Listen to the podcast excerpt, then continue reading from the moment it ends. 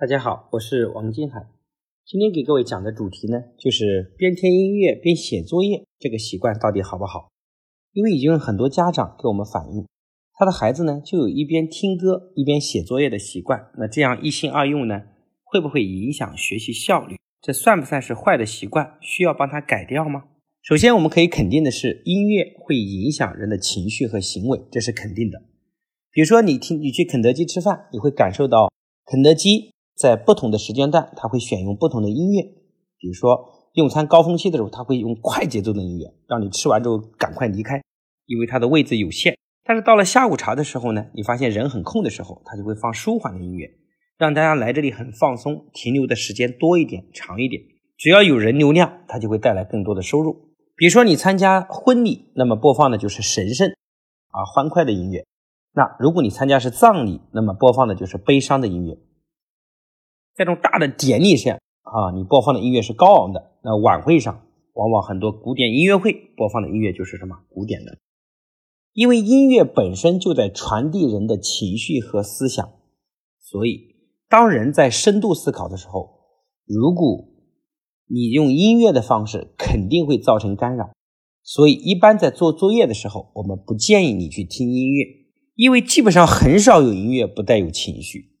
它都在传递音乐的作者的一种情绪在里面，再加上如果这个音乐里面本身带有歌词，那么边听就会更加影响学习和思考。这是基于左右脑对音乐有一定的分工，歌词的识别主要是以左脑主管的，那音乐的节奏、音调的高低是右脑，而左脑呢又主要是做功课啊。如果他又在听歌词，那么势必会分散他的注意力。但是呢，家长对这件事呢也不要过度的担心。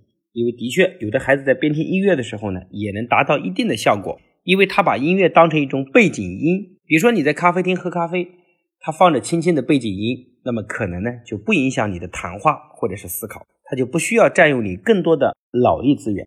所以建议呢要选择一些节奏比较舒缓的音乐，最好不需要歌词，而且音量要放的小一点，主要是不要让音乐来干扰你的思考，影响也不会太大。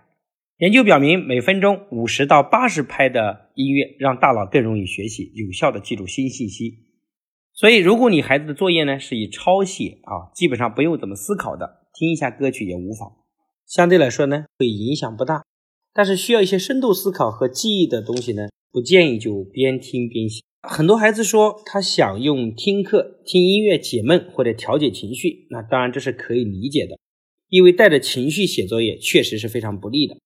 但是最佳的方式呢，不是带着不良的情绪做作业，用音乐来舒缓，而是先调整好情绪，然后再去写作业。当你的孩子心情郁闷、烦躁的时候呢，可以建议他在写作业前，通过一些愉快的、振奋心情的音乐来调整好情绪，后再投入到作业的状态。因为集中精力的状态，他的作业的效率更高效一些。